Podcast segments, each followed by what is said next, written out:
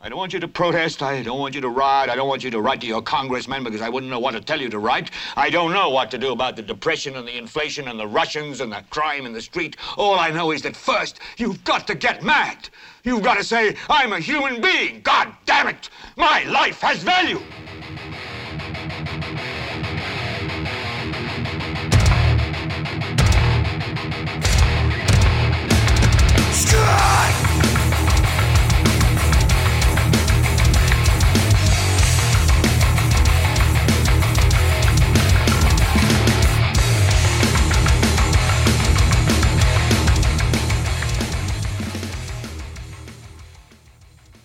¿Qué tal? Esto es Helvete, yo soy Carlos Rodríguez Duzán. ¿Cómo están, gente? Espero que la cuarentena me los tenga distraídos y no estén ya arrancándose los pelos de la cabeza de la desesperación de salir. Aunque seamos honestos, la gran mayoría no se ha tomado muy en serio esto de la cuarentena. Lo digo por ejemplos que tengo alrededor en el barrio, la gente que no se lo ha tomado muy en serio lo de la cuarentena o que cree que la cuarentena solamente se aplica para gente que no conocen. Porque los familiares al parecer en la mente de muchos pueden ir llegando de cualquier parte y son bienvenidos eh, y abrazos y besos y se quedan de fiesta. Ustedes saben que eso ha pasado. Antes de empezar, sí, hoy vamos a hablar un poquito más de COVID-19, pero como les digo, vamos a tratar de verle este, ángulos diferentes, no con lo que está pasando, pero yo creo que ya todos estamos saturados con datos, cifras, recomendaciones, especulaciones sobre cuándo vamos a poder retornar a nuestra vida normal. Lamentablemente tengo algo que decirles, yo no creo que la vida vuelva a ser tan normal como como como la teníamos antes, con la misma con la misma calma, con la misma, en parte, irresponsabilidad con respecto al cuidado de nuestra salud, no solamente personal, sino comunitaria. Este, pero sí vamos a volver a las calles, a los bares, a los conciertos, que a muchos este, nos ha afectado. Eh, justo yo este año tenía planes de empezar a asistir muchísimo más a chivos eh, eh, nacionales, tanto como internacionales. Había unos que quería que simplemente estaba cuestión de si, si iba a tener presupuesto para esa semana o para ese mes para poder, para poder ir. Tengo años de no, de no reintegrarme al circuito de chivos metal nacionales. Eh, por allá mediados, este, finales del, del 2000, 2007, 2008, 2009, 2010, creo que fueron mis, mis años más fuertes de asistir prácticamente cada mes a un chivo internacional nuevo. Creo que fue, digamos, el, el auge, el momento en el que Costa Rica se empezó a plantar a nivel internacional como un destino para bandas metal de verdad. Eh, los que no están en el mundo metal, bueno, se dieron cuenta que vino, que vino Metallica, que ha venido Black Sabbath, que han venido grandes, digamos. Pero para el resto de nosotros que disfrutamos de un poquito cosas más underground, este se, nos hizo los sueños de escuchar a muchas, muchas bandas que nada más habíamos escuchado en discos. Pero en fin, mi idea era este año volver a reintegrarme a ese circuito de poder asistir a la cantidad de increíbles chivos internacionales que hay en el país, pero por claras razones no se pudo. Supongo que la mayoría de ustedes también tenía planes de hacer cosas este año pero al parecer van a ser este, puestas en segundo lugar, aunque creo que la gente que, tiene metas como ir a investigar bosques y pendejadas por el estilo, creo que esas todavía se les puede hacer, eso no hay problema porque no se van a ir a topar con mucha gente, pero si uno, si las metas de uno fue ir a meterse a un lugar eh, hombro con hombro, con otros más sudados moviendo la jupa, eh, pegando gritos, yo creo que no es lo correcto para tratar de evitar un contagio masivo de un virus. Em, en, fin, antes de que me distraiga por completo, sí, vamos a hablar un poquito de, COVID-19, pero vamos a hablar de las conspiraciones que están rondando ahí por internet, por lo menos las que, las que me he topado y que han tenido algo de tracción en diferentes foros, en diferentes redes sociales, porque hay, hay muchas. Por ejemplo, aquí hay conspiraciones de que esto es no es una conspiración, creo que son movimientos cristianos que están promoviendo la idea de que este es el, el inicio del fin del mundo, pero esos siempre existen, así que honestamente no los cuento como una conspiración, porque eso siempre hay. Esos cultos al, cultos al fin del mundo siempre han existido. Eh, en Nueva York también este, he escuchado que la comunidad judía ha empezado a rondar la teoría de que este ya de verdad es el, el fin del mundo, la llegada del verdadero Mesías, por lo tanto la erradicación de todos los que no son judíos. Eh, como les digo, no tomaremos en cuenta eh, los cultos religiosos porque, o sea, gente, siempre han existido. Eh, y también nada más repasar para que no nos olvidemos eh, y analizar tal vez un poquito reacciones de mucha gente que ha tenido, que al principio tuvo unas reacciones un poco pendejas con respecto a esta pandemia, porque creo que indica mucho no solamente la ignorancia, sino la falta de imaginación, de creer, de considerar que este mundo a como lo percibimos es imposible que cambie, pero que vino esta, este pequeño virus y nos ha demostrado lo frágil que es nuestro, nuestro estilo de vida, lo afortunados que éramos y que somos todavía, vamos a seguir siendo, esto no es el fin, eh, pero sí ha puesto, digamos, en alitas de cucaracha el creer que nuestro sistema de vida, nuestro estilo y sistema eh, capitalista de consumo y de interrelacionarnos puede continuar siendo igual. Creo que eso es más que obvio que se ha dado a, se ha expuesto a que no va a ser así. Eh, pero sí, vamos a repasar un poquito y, y a ver las genialidades que nos encontramos por ahí en internet. Eh, pero antesito de empezar, nada más quería hacer un comentario porque hace que un mes, creo, hice un programa hablando sobre las elecciones gringas, las primarias en Estados Unidos, en las cuales al principio el socialista Bernie Sanders parecía que tenía las de ganar, pero que este miércoles creo que pasó, eh, Bernie ya se salió de la carrera, de la carrera, race, en la traducción directa, todo estúpida, se salió de la contienda por ser el representante demócrata para enfrentar a Donald Trump. Quería hacer un comentario porque me parece también, me parece muy serio y, perdón, siento que refleja un poco también el comportamiento del votante gringo, refleja mucho el comportamiento del votante tico. Creo que es algo, es algo global, el cómo la gente vota en contra de sus intereses. Por lo menos la clase media y la clase baja, eh, clase baja me refiero a pobres, no me refiero a personas de lesa moral. Este, yo sé que suena feo decir pobres, suena horrible. Eh, escasos recursos. Eh, ¿En qué estaba? Ya me perdí. Ah. Sí. En fin. Lo que quería, el comentario que quería hacer era esto, es ver cómo me parece, me parece increíble, primero que todo Estados Unidos desperdiciar a un tipo con una integridad, con una transparencia, con una moral tan intacta, tan directa, tan, tan honesta como Bernie Sanders, con, con una trayectoria política impecable, siempre del lado histórico, positivo de las cosas, como los norteamericanos por el simple hecho de considerar, por dos, por dos cuestiones siento yo que Bernie perdió estas primarias. La primera porque el gringo promedio no está listo para afrontar realidades de que su sistema del sueño americano capitalista que el gobierno no te ayude no ha dado buenos frutos para, para la clase media y para los más pobres. No están preparados para afrontar esa realidad. Y segunda, por el descarado ataque, manipulación, tergiversación. Iba a tratar de decir tergiversación. Mejor olviden que dije esa palabra.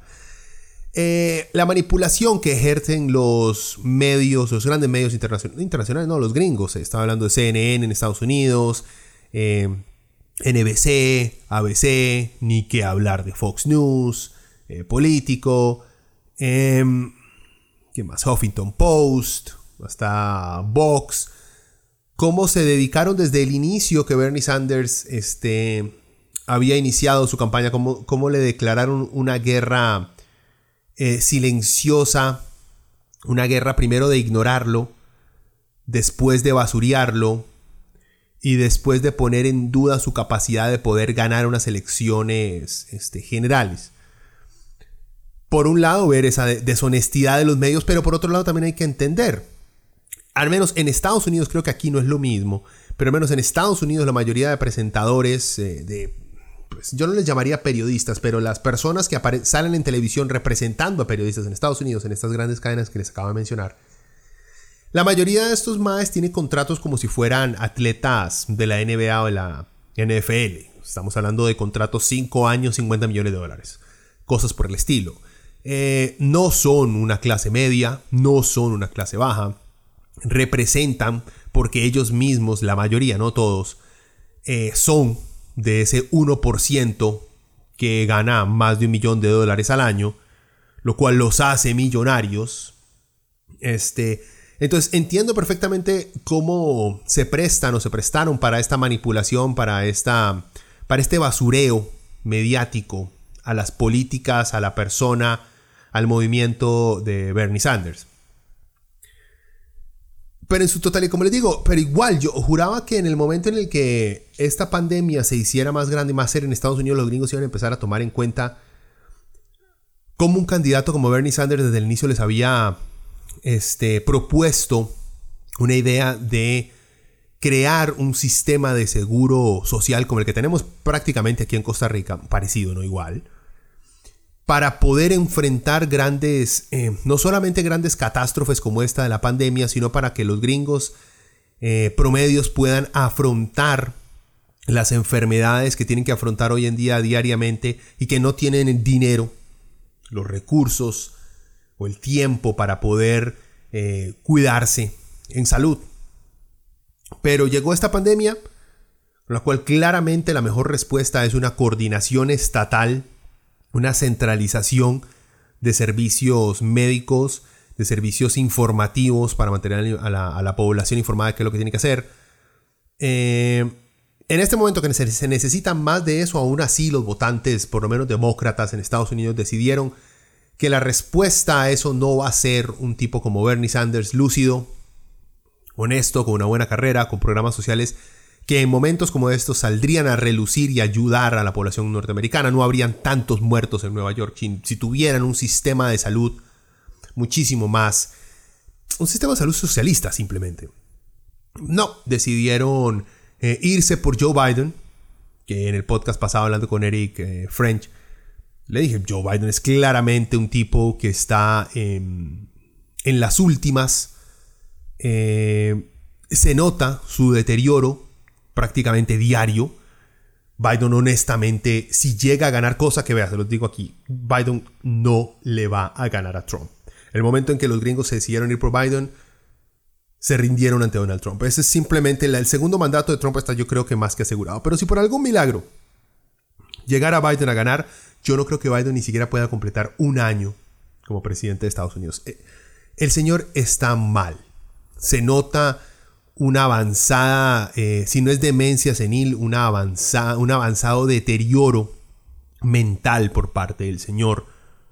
Lo cual, vean, esperemos que cuando nosotros lleguemos a esa edad no estemos así, esperemos que nos cuidemos y tengamos genéticamente la suerte de poder afrontar esa tercera edad con un poquito más de lucidez.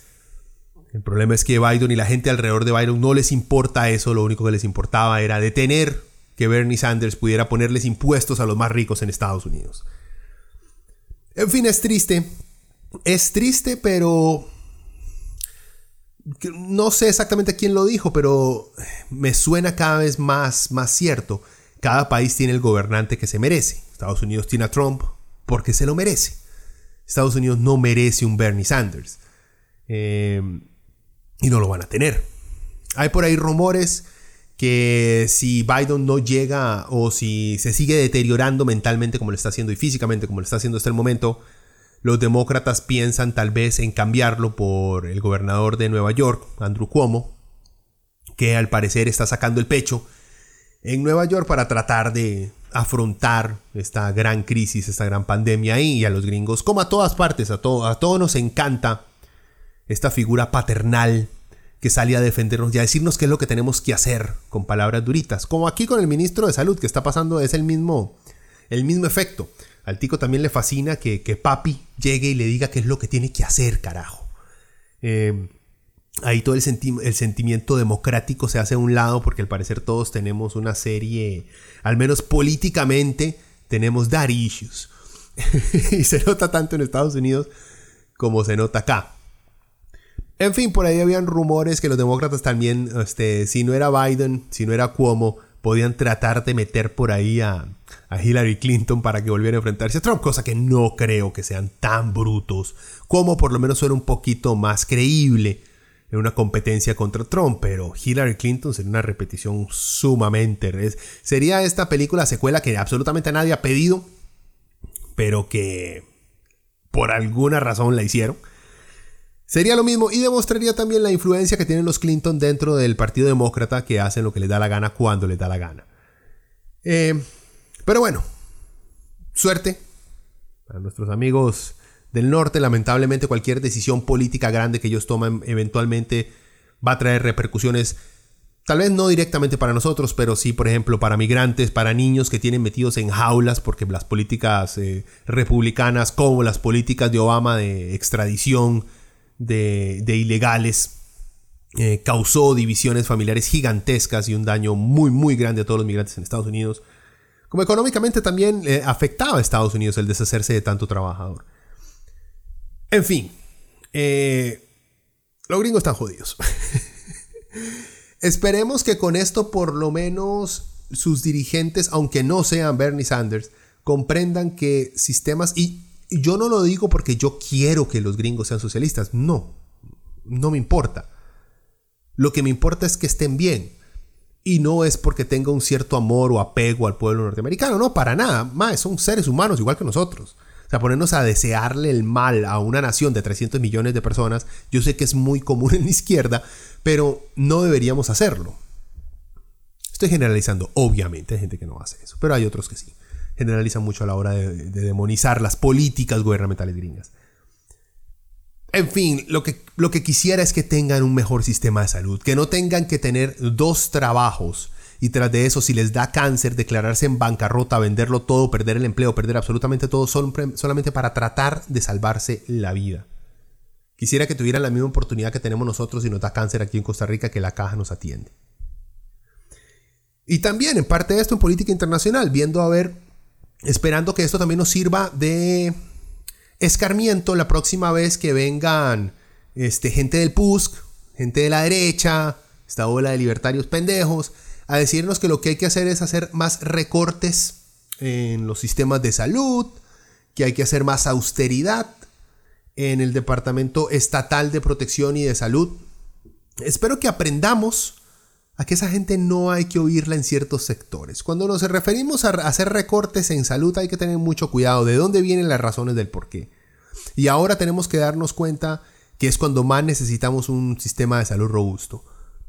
Obviamente no vamos a ser idiotas tampoco y vamos a permitir que existan este, gente que no está haciendo absolutamente nada dentro del sistema de salud, ganando un salario simplemente porque papi o tío trabaja en el gobierno y los metió y les dio un, cargo súper pichudo. No, obviamente que no, hay que luchar en contra de esa corrupción, en contra de ese, de ese peso innecesario, burocrático y corrupto que existe no solamente en el Estado, esas mismas condiciones corruptas existen en la empresa privada.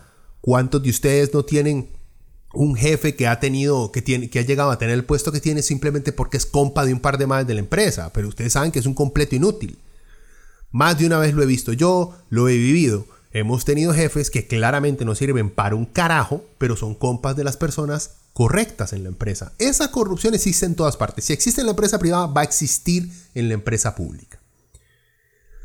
Este, pero bueno, dejemos un toquecito ahí de lado que ya vi que me, me extendí mucho en eso. Como les digo, déjenme tomar un toquecito de café. Entrémosle un poquito a las conspiraciones. Había pensado yo varias cosas que hacer para el podcast de esta semana, que quería hacerlo un poquito más, porque tenía bastante tiempo de no haber subido nada. Y me puse a pensar en tal vez hacer una, un playlist de canciones metal dedicadas a plagas y pestes. es un poco, un poco extraño, un poco morbido. Pero me, bueno, me di cuenta de una cosa, si uno escucha death metal, 90% de las piezas son basadas en muertes y formas de morir de manera este súper cruda, así que no es necesario hacer un playlist de absolutamente nada. O sea, sobre un tema, sobre una plaga, habría que ver. Hay, hay bandas como 1349 de black metal que su nombre nace del año en el cual la, peste negra llegó a Noruega. Por cierto, es una excelente banda. El año pasado sacaron un discazo los maes. Este. En fin, o sea, sí existen. Sí existen bandas, no solo bandas, sino canciones dedicadas a, la peste negra, a la, fiebre, a la, a la, gripe española. Existen. Pero como les digo, es metal. Pongan cualquier disco, buen disco de death metal de vieja escuela y van a poder escuchar este sobre formas de morir eh, de manera masiva y repugnante. Es cuestión de gustos, gente, es cuestión de gustos. Em, entonces mejor hago yo, no, o sea, me parece un toque ridículo. Luego traté de pensar en, bueno, juegos con respecto a, a, plagas. Y yo, ah, madre, pero muy, muy mórbido también poner, dedicarse a, a buscarle entretenimiento dentro de un miedo que estamos teniendo existencial en este momento que nos podemos morir por una plaga. Sin embargo, no llegué a hacer una lista de ese tipo de juegos, pero sí no pude evitar las ganas de jugar Resident Evil 1, la versión remasterizada que sacaron hace, varios años ya. Que había jugado yo en el 96, 98. Por ahí estaba en el cole todavía. Cuando, la, cuando, jugué Resident Evil 1 cuando estaba en el PlayStation. Nunca lo gané. Pareció excelente y ahora lo volví a retomar y es un juegazo. Es súper lento. No tiene, no es para nada de acción, es de encontrar piezas y claves y salen los clásicos zombies súper lentos. Que en este juego se demuestra por qué los zombies lentos daban miedo. ya que estamos acostumbrados ahora a zombies rápidos, que es como, eh, hay un debate en que es mejor un zombie rápido o un zombie lento. Yo prefiero los zombies lentos, pero obviamente, eso es cuestión de gustos. Entonces, me fui por la clásica. Yo hace varios años cuando empecé a estudiar periodismo me metí, me metí mucho en lo que eran las conspiraciones y el nuevo orden mundial y todas estas vainas, que yo creo que a algunos de ustedes les debe interesar, a muchos todavía nos interesan. Ya a mí me interesan, pero desde el punto de vista de que son entretenidas. Es como leerse un, un comic book o una buena novela. Son súper entretenidas, pero 99% de esas conspiraciones son pura mierda. Hay conspiraciones que claramente son de verdad, están registradas que sí ocurrieron pero las que, de las que les voy a hablar no existe una, ningún tipo de evidencia eh, por la cual eh, podamos enfocarnos que sí existen. Por eso yo, bueno, busquemos qué, cuáles son las, las, conspiraciones más grandes que hay en este momento con respecto al COVID. Y hablamos de eso. Y para cerrar, como les digo, nada más hablemos de un par de gente no muy, no muy diestra en eso de pensar y analizar las cosas. Eh, en fin, bueno, conspiraciones. Eh, yo creo que por lo menos tres de estas, la mayoría de ustedes las tienen que haber, eh, tienen que haber escuchado. La primera es este, que claramente los chinos crearon el COVID-19 como un arma biológica. O sea, hay gente que, siempre va a pensar eso, sin importar datos o cómo, o la serie de, de eventos, cómo se estén llevando. Hay tipos que siempre se van a ir porque todo es una conspiración, nada, nada, nada de lo que reportan los medios es cierto. Tipos como Alex Jones, como Luis Carlos Campos, si quieren los googlean. O sea, Alex Jones yo creo que es famoso. Y Alex Jones en este momento creo que está empujando esta conspiración de que es un arma biológica. Eh, tal vez no solamente de los chinos, sino del Deep State gringo. Ahorita les hablo un poquito más de eso. Y Luis Carlos Campos es otro eh, conspiranoico que hace mucho yoga. Es un ridículo el MAE, pero es súper entretenido el ver cómo el MAE ha creado todo un mundo paralelo a esta realidad en donde absolutamente todo es una conspiración, todo es numerología. Es más, es, excelente por ver el grado de, demencia del Mae este. Y el Mae, honestamente, lo que sus conspiraciones, si el Mae fuera un guionista o novelista, serían unos librazos súper interesantes de leer eh, de ciencia ficción muy profundos. El problema es que simplemente son locos que creen que están luchando en contra de algo grande en Internet. Pero son entretenidos. Pero bueno, eso más siempre van a existir. El problema, por ejemplo, con eh, la teoría de que es un arma biológica china, es que llegó a, a ser expresado por políticos gringos de alto rango. Obviamente por republicanos, ¿verdad?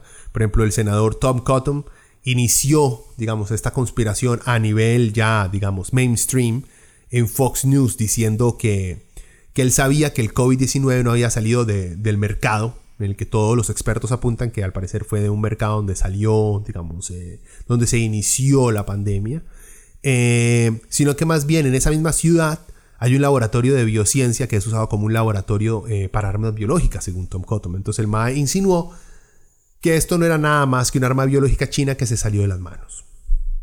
Vean, puede ser, o sea, existe la realidad de que grandes naciones, no solamente grandes naciones, sino pequeñas naciones también, no solamente experimentan con, ¿cómo diría? Eh, organismos biológicos, no solamente para el desarrollo de armas que existen, o sea, los rusos, los gringos, los europeos, todos tienen este, centros o departamentos dedicados a tal vez no al desarrollo de armas biológicas, yo creo que los gringos y los rusos sí los tienen activamente, pero el resto tal vez lo que tienen es departamentos dedicados a, ver cómo contrarrestan la posibilidad de un ataque biológico por parte de algún grupo terrorista.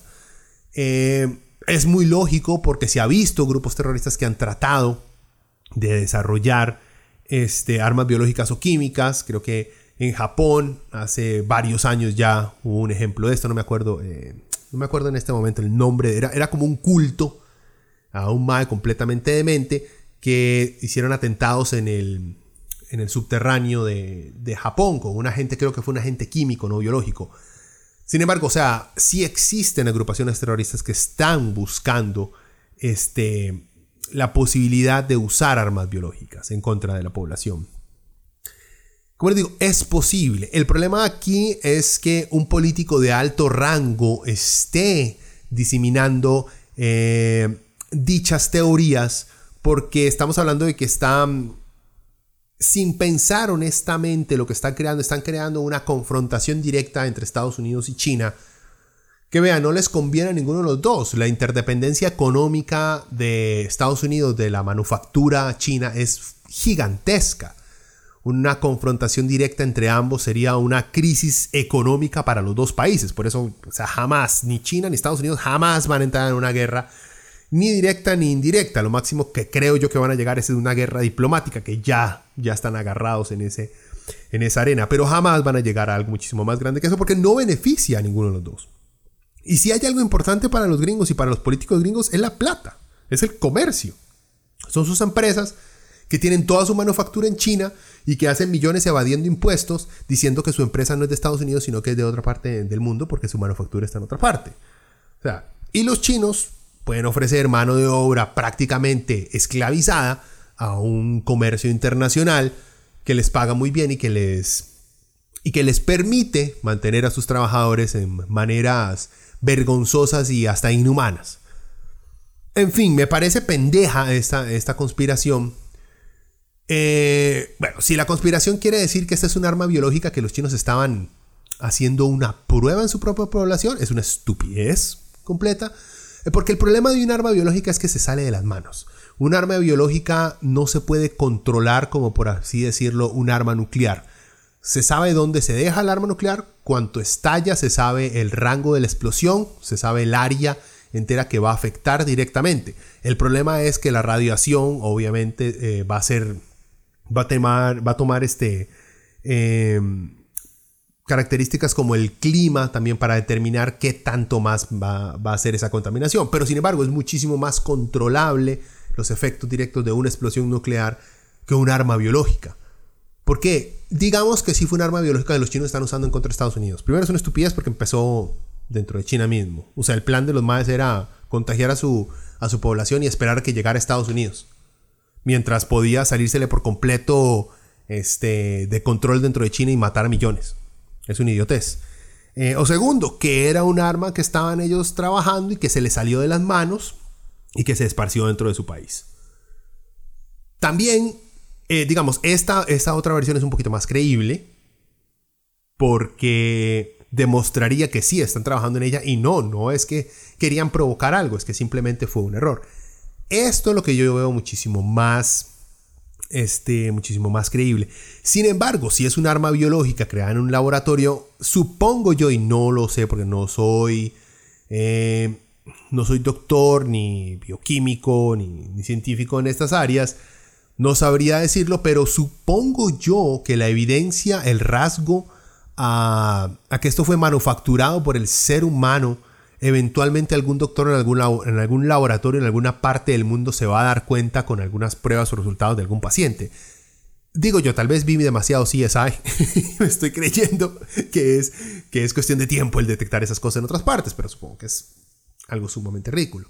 También, China jamás podría admitir que esto era un arma biológica por el simple hecho de que la comunidad internacional, aunque todos sabemos que los maes, ellos y los gringos tienen armas biológicas, aunque sepamos aunque ellos sean honestos y nos digan, la comunidad internacional no lo va a aceptar de muy buena manera y los va a poner, obviamente, les va a exigir a que cierren todas sus instalaciones y estos más van a decir, bueno, está bien, pero los gringos, ¿por qué no cierran las de ellos? Y los gringos van a negar que tienen. Es un desmadre. Mi punto es, para pasar a la siguiente, conspiración. Sí, la más posible es que conspiración, ¿verdad? Todavía dentro del ámbito de conspiración. No existe todavía prueba alguna de que sea así. Pero la más creíble sería que, fue un, que, era eh, un experimento biológico que estaban llevando a cabo en China que se le salió de la mano por alguna, por alguna razón. Eso sería lo más creíble. Pero que sea, un, que sea un arma biológica dirigida para atacar a Estados Unidos es una estupidez. Eh, bueno, la otra es, digamos, dándole vuelta a la tortilla, es que fueron los gringos los que crearon esta arma biológica. Eh, y esto inició prácticamente por, esta digamos fue la respuesta diplomática, entre comillas, eh, porque sí fue un diplomático chino. Eh, el esparcir esta conspiración fue una respuesta del gobierno chino a las acusaciones de Estados Unidos y a los ataques de Donald Trump al decidir llamar al virus el virus chino o el virus de... no me acuerdo el nombre de la ciudad donde nació todo. Disculpen que ya es tarde. Eh, entonces, la respuesta a esto al verse atacados por los gringos en, los medios internacionales, siendo acusados que ellos crearon el virus, este, eh, un político eh, chino insinuó que, el virus nació en Estados Unidos, en julio del año pasado, el 2019, que fue justito después de que los gringos cerraran la base militar de Fort Detrick donde supuestamente existían laboratorios para armas biológicas y de que después del cierre de esa base fue que comenzaron a aparecer extraños casos de neumonía en Estados Unidos y que eventualmente luego llegaron a China por medio de, norteamericanos que viajaron a la ciudad donde nació la, la, epidemia, donde empezó la epidemia. Eh, como les digo, eso es, también, esto es un diplomático chino el que hace esta, este, esta acusación.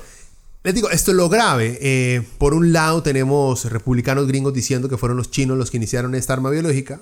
no podía esperar absolutamente nada eh, semi-intelectual por parte de un republicano gringo. Pero que los chinos respondan de la misma manera me parece sumamente...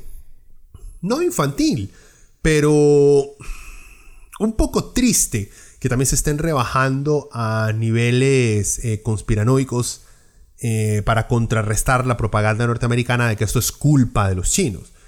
Estamos viendo obviamente un Trump el cual se dedica diariamente a tratar de no solamente a catalogarlo como un arma biológica china, sino que hace insinuaciones un poco racistas al llamarlo el virus chino, el virus asiático.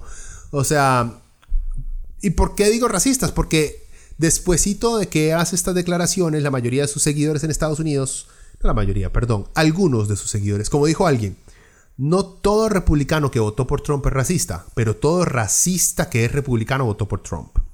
Entonces, toda esta gente empezaron a aumentar los crímenes de odio en, contra de asiáticos dentro de Estados Unidos, porque Trump es un imbécil y el resto de republicanos entonces le, le dan pelota y utilizan un lenguaje que señala a una cierta minoría dentro de Estados Unidos que no tiene la culpa, la culpa absolutamente de nada. Pero que esto es más, ver un chino, entonces inmediatamente lo asocian con COVID-19 y físicamente lo agreden. Esto pasa cada rato, o sea, Estados Unidos, el país de los linchamientos también.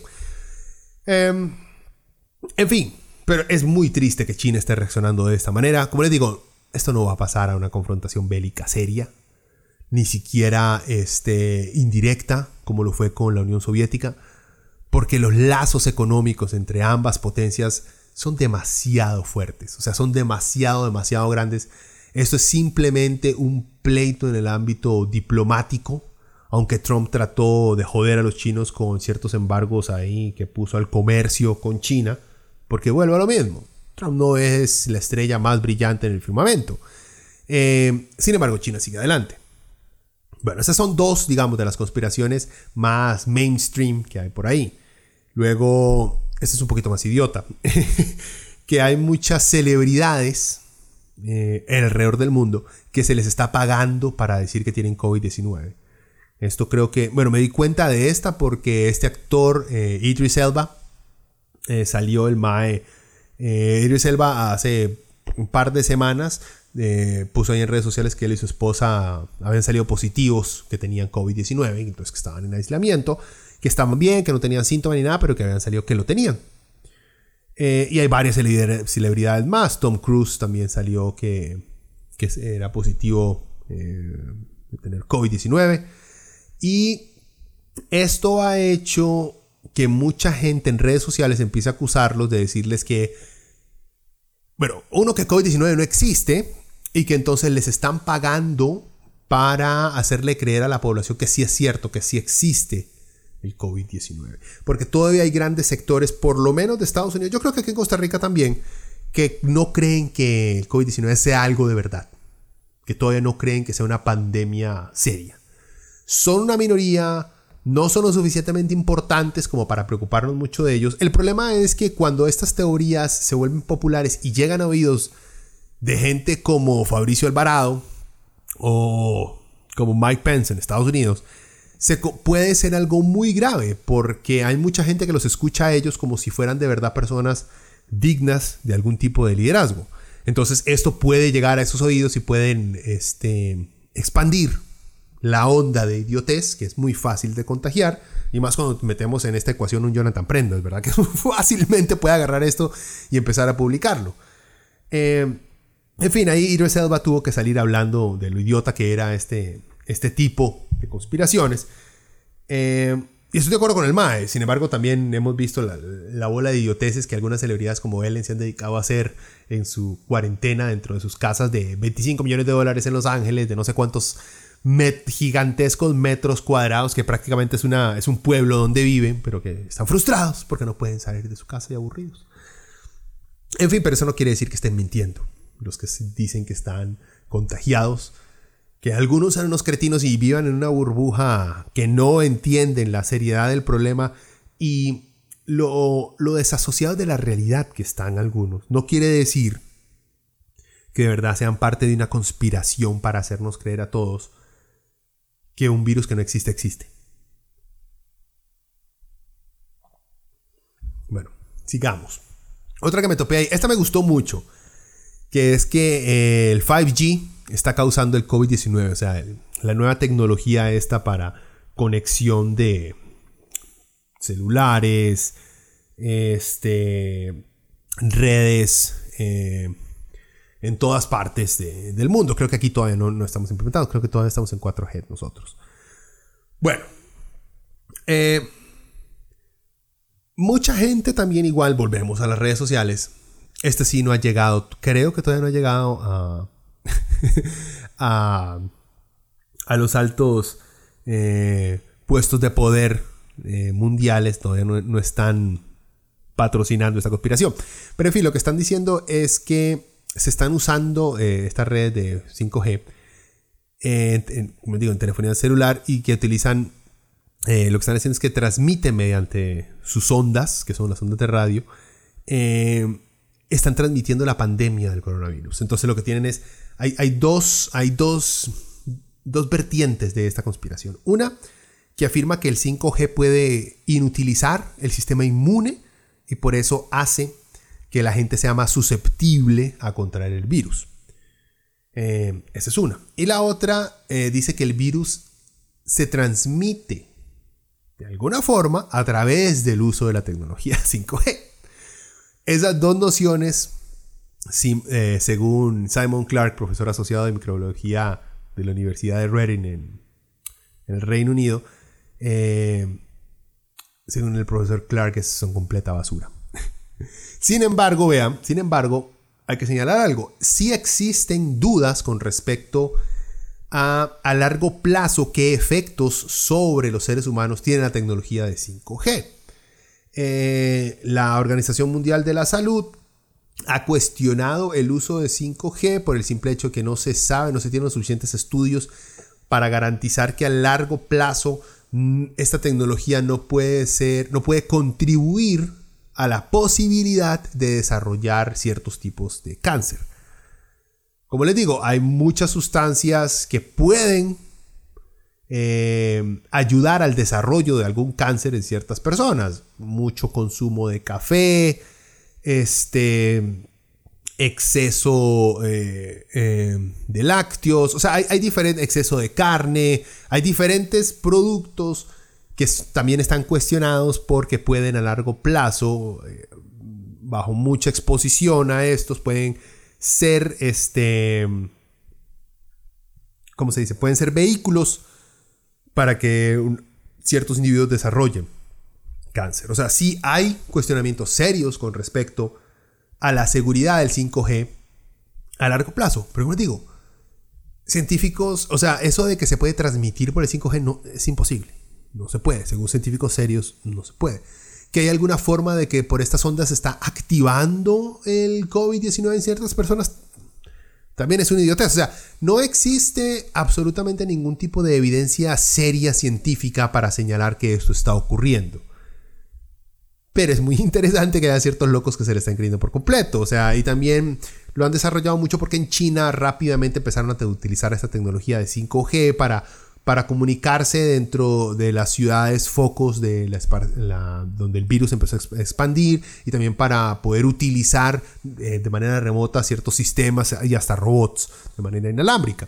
Entonces esto también trae mucho, digamos, la sospecha de que la conspiración puede nacer por un miedo a una tecnología que China al parecer está dominando de manera muchísimo más...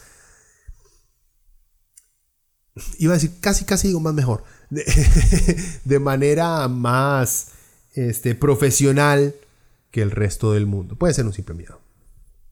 Nos seguimos. Otro es eh, Bill Gates. Eh, es el autor del coronavirus.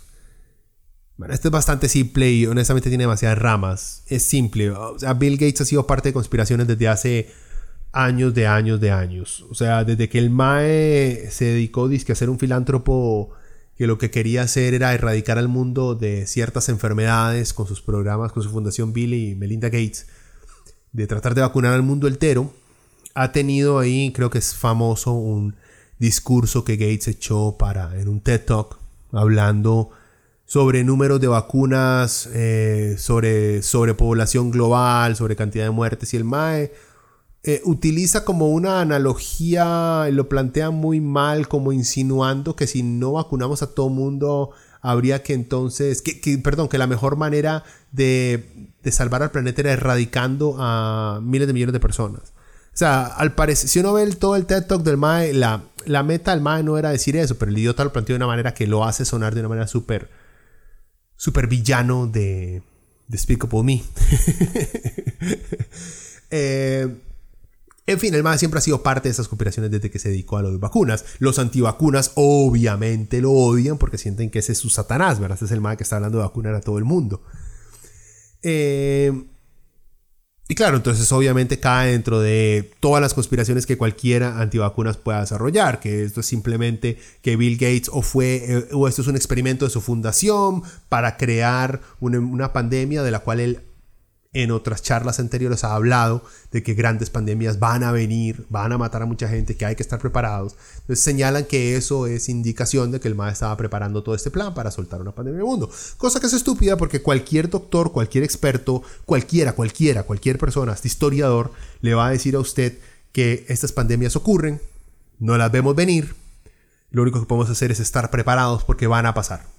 Esta no es la última vez. Todo el COVID-19 no es la última vez. Tampoco es la primera vez. Ya ha pasado, hemos sobrevivido. Eh, pero son cíclicas, o sea, esto ocurre. Sin embargo, obviamente Bill Gates está ahí metido porque es una de las personas más ricas del mundo, porque desde el inicio se le ha eh, aliado con el nuevo orden mundial, este mítico proyecto para controlar a la humanidad y ponernos al servicio de las élites adineradas, que por cierto son satánicas. O sea, vean, el problema de, toda esta idea del nuevo orden mundial me parece ridículo por el simple hecho de que, gente, ya nos están cogiendo. Ya las élites globales, los billonarios, multimillonarios del mundo, la gente poderosa ya nos está cogiendo. Y no con el desarrollo de un nuevo sistema, con el actual. Con el sistema actual ya nos están cogiendo. O sea, los más no quieren un cambio de ese sistema, quieren este sistema, quieren mantener ese sistema, quieren defender este sistema, quieren proteger este sistema. Lo único sería pulirlo un poquito más, mantenernos viviendo en una ilusión de libertad, con una, dentro de una ilusión de que tenemos opciones, pero que nos mantengan consumiendo de la misma manera, que nos mantengan preocupados por nosotros como individuos y no como sociedad. O sea, esto ha sido parte de un plan de... Eh, ni siquiera tiene que ser de un cabal de más este, que se reúnen en cuartos secretos a discutir, a coordinar cómo se van a coger a la masa de clase media y, pobres que hay en el país. No, esto es algo que los grandes empresarios de nuestro país vienen trabajando arduamente desde que se dieron cuenta que son las personas más ricas en el país. O sea, eso no se ocupa ninguna conspiración, esto ya ocurre. Por eso siento yo que es ridículo creer en que existe un orden secreto de madres que están trabajando detrás de las cortinas para esclavizarnos a todos. Gente, los últimos 30 años que han sido el desarrollo de un sistema de consumo capitalista, el cual nos tiene en, dependiendo en cuáles partes de la pirámide, trabajando para los de arriba, que son los que menos trabajan, pero los que más tienen. O sea, si existió en algún momento una conspiración sobre un nuevo orden mundial y el control de las masas para, para la servitud de una élite que se dedica a hacer lo que les da la gana, ganaron hace 100 años. Eso no es de ahora, es una idiotez. Pero en fin, me desvío, me desvío. Se me sale esa parte conspiranoica. Eh, la última que le quería hablarle era QAnon. Digamos, esta es la, la más enredada y la más nueva también es muy orden mundial metida. Pero bueno, ¿qué es QAnon? Eh, Q, Anon, escribe. Es una teoría conspirativa que dice que hay un agente dentro de la Casa Blanca, Q, eh, compa de Trump, que está informando de manera undercover de que Trump está luchando por encarcelar a un grupo de poderosos políticos, obviamente todos demócratas, eh, por corruptos y pedófilos, y que también hay gente de Hollywood ahí metida, obviamente todo oponente a la derecha gringa está metida en esa conspiración, y que pronto Trump los va a encarcelar a todos y meterlos a todos en Guantánamo Bay. o sea, los seguidores de QAnon, que por cierto comenzó con en los siempre confiables 8chan y 4chan, primero en 4chan y luego se pasó a 8chan, son foros en internet, eh, han dicho que el COVID-19 es más letal para los asiáticos que para los blancos. son conspiraciones que hacen en estos foros. Eh, al principio los maes, los seguidores de QAnon decían, eh, estaban digamos muy de pie con lo que decía Trump, que el COVID-19 era una farsa creada por demócratas para evitar que Trump ganara las próximas elecciones. Eh, cosa que Trump dijo, literalmente, está grabado, ustedes lo pueden oír, bueno, yo creo que todos que conozcamos a la existencia de Donald Trump nos hemos dado cuenta de lo pura mierda que es el MAE. después cuando los gringos cerraron las fronteras, la gente de QAnon creyeron que ese era el momento en que Trump iba a utilizar para encarcelar a todos sus oponentes políticos. Eh, después del supuesto, despuésito, el supuesto este mae, agente Q, el mae que postea, por cierto, foros nazis y para incels, informó que el virus era un arma biológica china y que fue lanzada con coordinación con los demócratas, obviamente, para arruinar la increíble economía de Trump, que Trump le ha dado a Estados Unidos según ellos, y así perdería las elecciones en noviembre. Entonces, o sea, los más han estado tratando de apegarse a lo que dice Trump y a las conspiraciones que hay en línea que favorecen a Trump. ¿ya? Pero lo fascinante es que QAnon nació creo que fue en el 2017. Trump llegó en el 2016, creo que al, añito salió esta conspiración de QAnon. De que como Trump era una, tenía agentes secretos en todas partes y que por fin él liberara a todos los gringos de los pedófilos que estaban en el gobierno. O sea, más. Se enfocaron todo en esto, pero salió lo de Jeffrey Epstein, un legítimo pedófilo con contactos a los Clinton y a Trump, y aún así, no, no, olvidémonos de ese. Sigamos inventando que existen otros pedófilos que todos son demócratas, nada más, por cierto. Más. bueno, esas, esas son las conspiraciones. Hasta ahora que yo creo que han tenido un poquito más de tracción en redes sociales, que se están compartiendo más. De la cual, vean, es, es, es entretenido o sea, compartir conspiraciones es entretenido. Sentarse a hablar con compas sobre conspiraciones es entretenido, no lo puedo negar, a mí me encanta. Sin embargo, cuando nuestros líderes se las empiezan a creer, más estamos jodidos. Porque si los más están actuando bajo fantasías como putas, van a responder a crisis verdaderas, seamos serios. Y también cuando nos plantean una conspiración, disfrutémosla, escuchémosla, preguntémosla, vacilemos con ella. Es interesante, como les digo, a mí me encanta. Es como escuchar una buena novela de ciencia ficción. Es, es entretenido, una novela de misterio, es entretenido.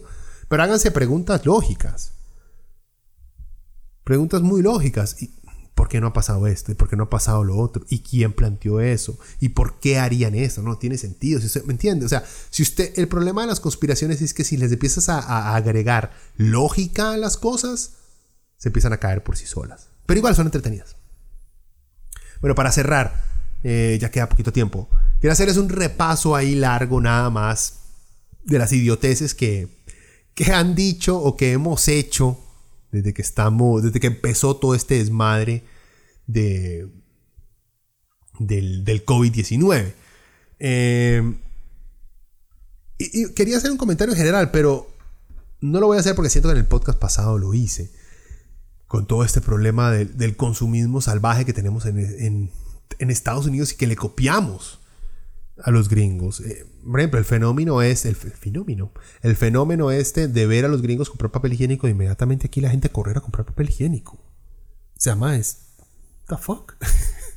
no tiene nada que ver, pero bueno, como que inició allá y igual que el virus llegó acá y la gente como idiota fue a volarse todo el papel higiénico que podían. Digamos, desinfectantes ahora tiene sentido el por qué. Pero papel higiénico. Bueno. Bueno, hay gente que al parecer tiene culo muy sucio. Em, a ver, celebridades que dijeron pendejadas al inicio. Todavía siguen saliendo más idiotas. por Dios. ese es el árbol de nunca, que nunca deja de dar. Eh, bueno, eh, Vanessa Hudgens para los Generation X, Millennial viejo, Generation X como yo, eh, esta madre no existía y no tenía la menor idea quién putas era. Pero ahí, uno investiga, gente. Boomers, uno investiga. Es fácil, más. eh, la madre salió de High School Musical y logró fama cantando este pop genérico y actuando en malas películas. Eh, la madre esta que no es ninguna carajilla, está en sus ¿qué? 30, 31 añitos. O sea, una abuela no es joven, está muy cercana a mi edad, así que tampoco es así como que, uy, madre, qué rojo que estás. Sí, sí estoy muy rojo, pero Vanessa también. Bueno, la madre dijo lo siguiente, se lo leo en inglés. Mm, yeah, till July, eh, till July, till July sounds like a bunch of bullshit. Dijo en respuesta a la noticia de que existe la posibilidad de que la gente tendría que estar en cuarentena hasta julio. O sea, que eso de, de estar encerrado hasta julio le parecía que era una pura mierda. Ahí no acaba todo, luego siguió todo esto en Instagram, obviamente. I'm sorry, but like. Es que, o sea, una vara es hablar y otra cosa es escribirlo. Esto la madre lo dijo, pero ella redacta también así. Hay muchos gringos que he visto que redactan como hablan. Puta, yo lo hago. pero por lo menos cuando uno lo lee una gamada que no suene tan estúpido como hablo, por lo menos. Eh, después continúa diciendo la madre. I'm sorry, but like, it's a virus. I get it. Like, I respect it, but at the same time, I'm like, even if everybody gets it, like, yeah, people are going to die. Which is terrible, but like, inevitable. O sea, y si, y si ven el video es la mae, o sea, es. Es share de. De esta película. Ay, Dios mío, se me fue. Y hace un par de noches la vi. Eh, Clueless. Eh, diciendo, eh, a la gente, de o sea, por si la gente se va a morir de todos modos, es inevitable. ¿Y qué? ¿Para qué puta nos vamos a quedar hasta julio? O sea, y estamos hablando de alguien de más de 30 años. Es que si esto fuera alguien de unos 18, 17, uno hace, yo fui yo fui un idiota también. O sea, dejémosla. Pero ma, ya está rocona. Eh, el problema es que hay miles de millones de personas que escuchan a esta gente, que la toman como, entre comillas, influencer y toman su opinión como algo serio. Claro, la babosa luego tuvo que salir diciendo, ma, sorry, no sé qué, no quería minimizar las cosas. Ese es un idiota. O sea, también eso demuestra cómo muchas de estas celebridades están en la casa, como que su maquinaria de relaciones públicas alrededor de ella está un toque, de algunas de esas estrellas está un poco, desarticulizada. Entonces, como que ellos al querer seguir teniendo presencia mediática, se tiran a redes sociales a estar subiendo videos diariamente porque necesitan estar, digamos, en, en, presencia, que el público sepa que todavía existen, ¿verdad? Entonces se tiran si, si su gente de PR y cometen este tipo de estupideces, ¿verdad? Cosa que no cometían antes. Eh, también está esta Mae, también salió Evangeline Lilly, esta es la Mae que hizo de Wasp, eh, la película esta de Ant-Man. Mala, por cierto, las dos malas. La Mae es guapísima, pero puta película mala. O sea, son semi entretenidas, pero no las vean dos veces porque, Dios mío. Bueno, la MAE se puso a minimizar la pandemia al principio, a decirle a todo el mundo que ella y su familia no estaban acatando las recomendaciones de aislamiento. Y después se puso a hablar eh, esta caca eh, que, que todo facho utiliza cuando algo que hace el gobierno para el bien de todos les estorba se puso a decir que eso de no salir le parecía más a toque de queda que un aislamiento y que eso la ponía nerviosa porque un toque de queda por una simple enfermedad respiratoria para ella es demasiado exagerado. Para ella, para la doctora Evangeline Bibi. O sea, para la científica laureada Evangeline Bibi, era, un, toque exagerado. A ver, los comentarios de la madre no son solo ignorantes y libertarios de universidad pública, sino que también son peligrosísimos, porque la madre vive con su tata, que es un señor mayor con leucemia muy avanzada. O sea, la estúpida esta está poniendo en riesgo, está acelerando la muerte de su propio padre, según tengo entendido. O sea, Mae. Eh, eh, ese es el problema con esta gente. Si fuera que esta gente, al igual que los antivacunas, si fuera que si los antivacunas, al igual que esta gente que está negando la importancia o que estaba negando la importancia, la seriedad de una pandemia, fueran como un mae que está haciendo equilibrio en una baranda de un puente muy alto. Uno diría, mae, es peligrosísimo, qué arriesgado, mae, no, este, tratemos de bajarlo, explicar lo que es peligroso. Pero si se cae solo él, o solo ella en este caso, y se mató solo ella. Qué tristeza, qué mal, ojalá ayudémosla a bajarse. El problema es que esta mae, al igual que el idiota Vanessa Hodgen, al igual que todos los antivacunas, es que ponen a otros a caminar esa baranda, decirles, más tranquilos, que no se van a caer, dele, le camine. No le haga caso a la gente que le dice que hay que tener cuidado. No, no, camine, dele, Y cuando se cae, se voltean y le echan la culpa a usted. Por no haber ayudado a tiempo, porque es una conspiración suya, porque lo sopló, entonces lo votó. Ese es el problema de esta gente, que pone en riesgo a otros, no a ellos mismos. Por eso es que respeto, digamos, tanto a los más de Yacas. Los más se ponían en riesgo ellos mismos. ¿ya? Stivo y, ¿quién era el otro? El compa, idiota. Los más ponían en riesgo a ellos, su cuerpo.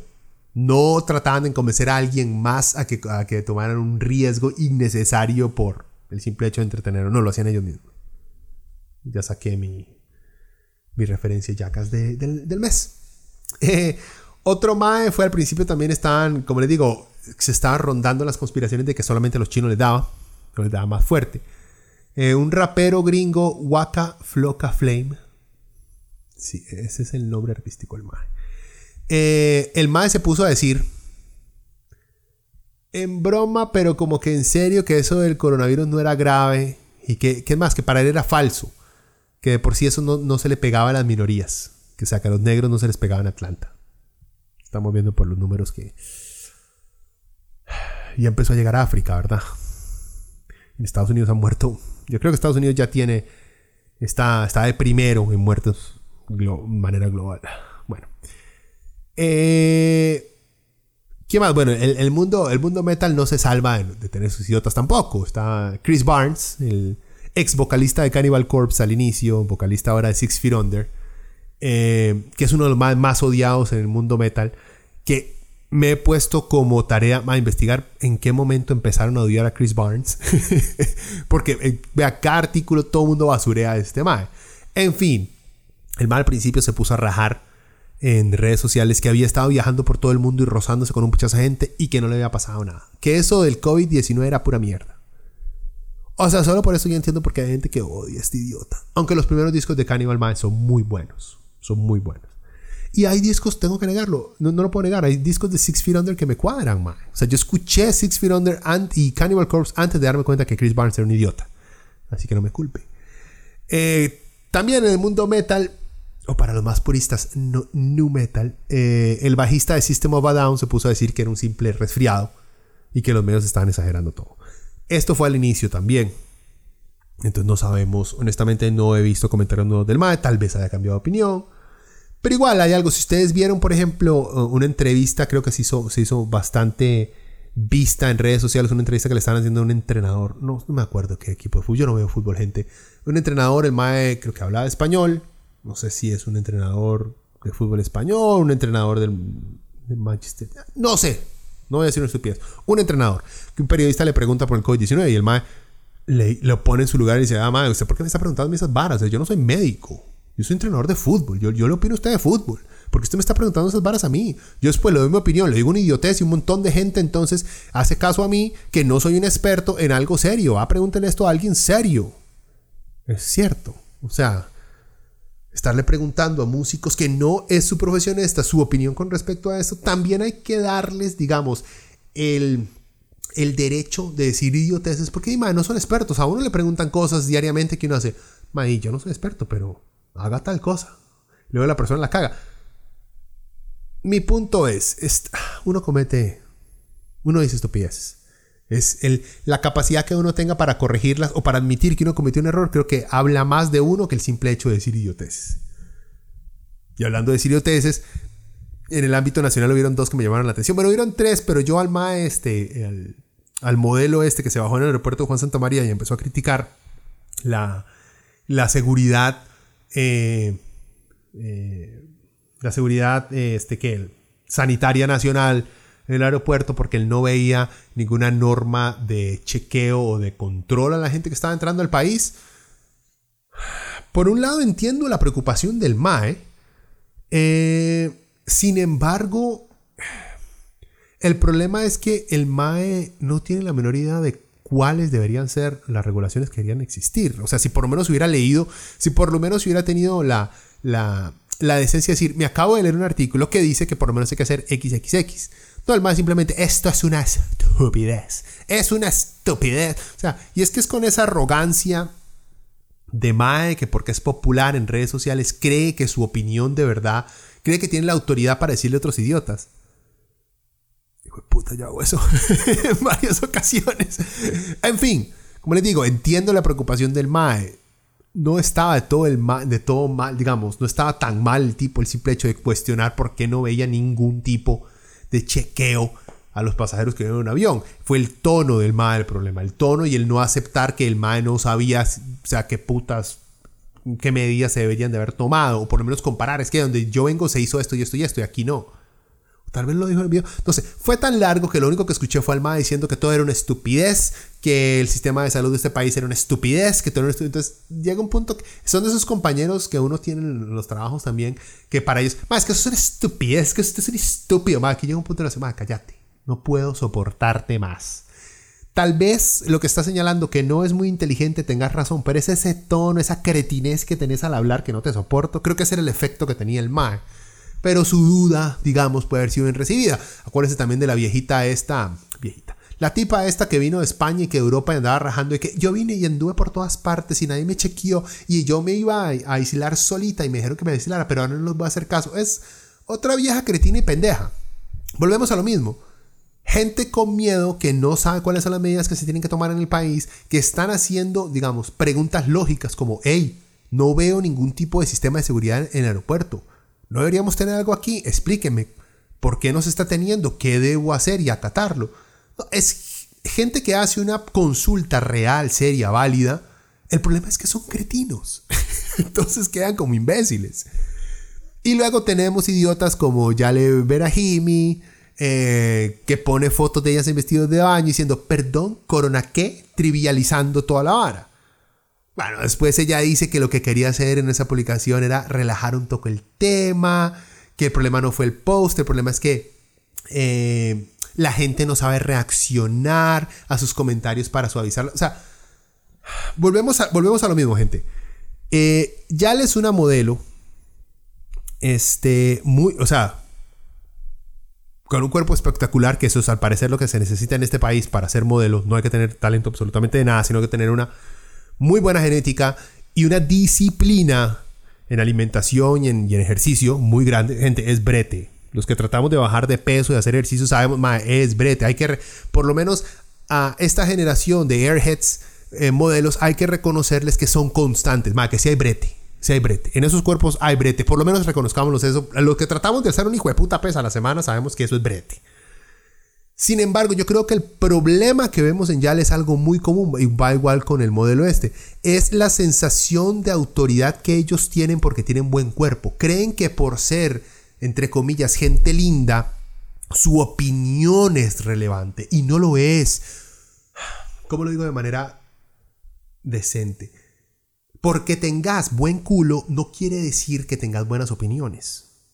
Igual, no significa que por tener un buen culo tengas malas opiniones. No, pero una cosa no igual a la otra. Pero la mayoría de esta gente, entre comillas, bonita, la mayoría, algunos, los que por lo menos los, que más hablan, están convencidos. Por ejemplo, ya le toda su carrera, las que, las que la pudieron ver a ella, cuando estaban intrusos, creo, es la, seguridad que tiene Yale de decir idioteces.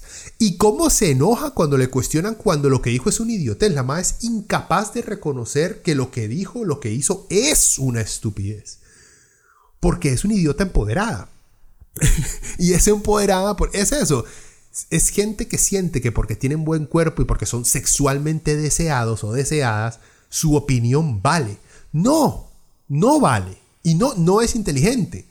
Que porque uno como madre sea un idiota y la madre esté hablando y uno haga, ajá, ajá, ajá, solo porque, di, es la única forma que la madre me dé pelota. Si hago, ajá, sí, mi amor, sí, ah, sí, sí, razón. Uy, sí, sí, qué interesante. Uy, sí, sí, por supuesto, sí, por supuesto. Todo es una idiotez que ha dicho la madre, pero uno con el miedo de, ¿cómo le voy a decir que lo que está haciendo es una idiotez? Después esta madre guapísima no vuelve a hablar. Dios guarde, no, no, hay que darle pelota. Entonces viven en una burbuja en el cual todo mundo, nadie le señala más. Eso es una estúpida. O sea, por Dios, léete un puto libro, mae. En fin, dejemos a las modelos en paz. Ahora le están viendo muy fea porque les toca. Eh, no pueden ir a un gimnasio a probarse ropa nueva, a hacer squats enfrente de un montón de madres. Ahora lo tienen que hacer en la casa. Igual lo suben a Instagram. Gente, dejen de subir videos de ustedes haciendo ejercicios en la casa, por Dios. A menos que sean con ropa sumamente sugestiva. También si son más, si son más, si son buen cuerpo mal, las güeylas también les gusta ver eso, dele. Pero el resto de nosotros, de cuerpito modesto, tirando a feo, más no subamos videos de nuestro esfuerzo. Subamos videos cuando ya hayamos alcanzado la meta. es un consejo. Por eso, puta, yo no subo más fotos nunca más. Eh, por último, para cerrar con broche de oro, el, politólogo, comentarista, eh, agente internacional de misterio, eh, hombre de ciencia. ¿Qué más? Yo no sé por qué a este man no le han dado honestamente algún premio eh, de ciencia y tecnología en este país, porque se lo merece. Es Andrés Pozuelo. Creo que es uno de, esos, de nuestros eh, héroes que no hemos honestamente sabido apreciar. Por lo menos esta generación no ha sabido apreciarlo. El sector industrial, el sector derechista, el sector libertario no ha sabido explotar una estrella, eh, una estrella en bruto, tan fina y tan en bruto como el señor Pozuelo. Porque los gringos supieron aprovecharlo en Trump. Ya lo tiene de presidente. Nosotros no hemos sabido utilizar esa fineza, esa, delicia de lo que es leer un post de Pozuelo cuando termina diciendo idiotas. Es una genialidad. Síganlo, por favor. Eh, bueno, el MAE salió publicando el 16 de marzo que el gobierno le estaba pidiendo a la gente que no saliera. Estaba hablando para aumentar el contagio, el distanciamiento social y todo. Y entonces Pozuelo y el MAE dijo, yo tengo que aportar mi grano intelectual filosófico a esta sociedad que tanto me necesita. Y dice, a pesar del miedo de la gente y la baja clientela, yo, en lo personal, me beneficié mucho del servicio de restaurantes, tiendas y supermercados. O sea, el MA diciendo que, a pesar del desmadre, de que no había tanta gente en la calle, que él sí salió, fue a restaurantes, a tiendas, supermercados y que gracias a que no había tanta chusma en la gente, en la calle, perdón, el MAE lo atendieron muy bien. O sea, es que. Vean, Andrés piensa en un nivel muchísimo más elevado que nosotros. El MA está más concentrado en que gracias a todo esto del COVID ya no tiene por qué tener aquel mae en la fila en el supermercado. Esos hijueputas maes que se le pegan a uno mucho. Que uno está con sus canastas o con sus chunches aquí y el mae a la par se le pega tanto a uno que pega codo con codo. Que uno, uno no lo conoce. Uno voltea a verlo así como, como nerviosamente para decirle, mae, pero ya. Y el mae como que él no entiende. No entiende eso de que, mae, yo me voy a pegar a usted, casi a repellarlo. Porque, ¿por qué no? Andrés tiene la capacidad de reconocer que el COVID, vea, por lo menos creo que ese fenómeno lo va a erradicar el COVID. Y si no, ya uno por lo menos, si eso ocurre, puede voltear a ver a la persona y decirle, mae, distanciamiento social. O sea, ya, ya hay una lógica detrás de esto. Bueno, digo, Pozuelo piensa en términos de ajedrecista Kasparov mientras nosotros estamos jugando damitas chinas. Em, y, ah, porque antes de esto el MAE puso, besémonos, en redes sociales también puso, besémonos, abracémonos, démonos las manos todos como humanos y dejemos de hacerle caso a los animales del gobierno. Me sorprendió que usar animales y no idiotas, porque Andrés es muy directo, Andrés es muy, muy de darle la llaga, Andrés le dice idiota al que le tenga que decir idiota. Este, pero usó animales para que vean, digamos, la, la intención de, una intelectualidad más avanzada que tiene Andrés para, para decirnos eh, prácticamente los que podemos analizar a profundidad estos, estos mensajes del MAE, es que como humanidad tenemos que unirnos aún más para luchar en contra de estos gobiernos que no saben responder a estas pandemias. Creo que es eso lo que estaba tratando de decir, no estaría muy seguro.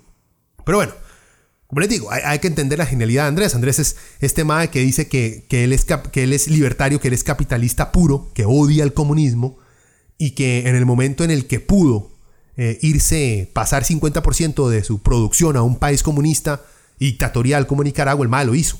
Porque él entiende que lo mejor que puede hacer el capitalista es ir a explotar a los comunistas para poder desarrollar el capitalismo dentro de su país, aunque los trabajadores los esté explotando un comunista. Sí le puede echar la culpa al comunista de explotar a su gente, pero él está dando el ejemplo en un sistema capitalista de cómo diversificar la inversión y las ganancias.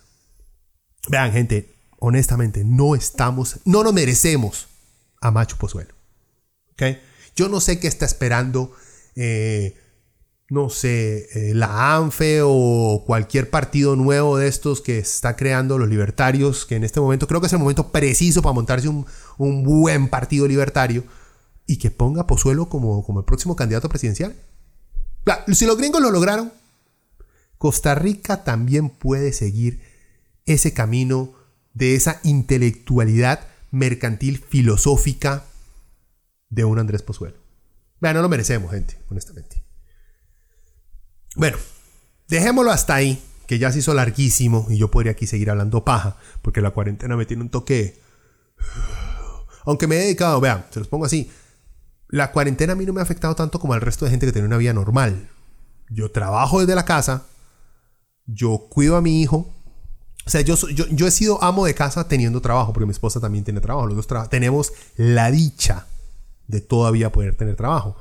Pero al, al trabajo ser desde la casa y yo ser este papi de familia, estoy muy acostumbrado a estar encerrado, gente.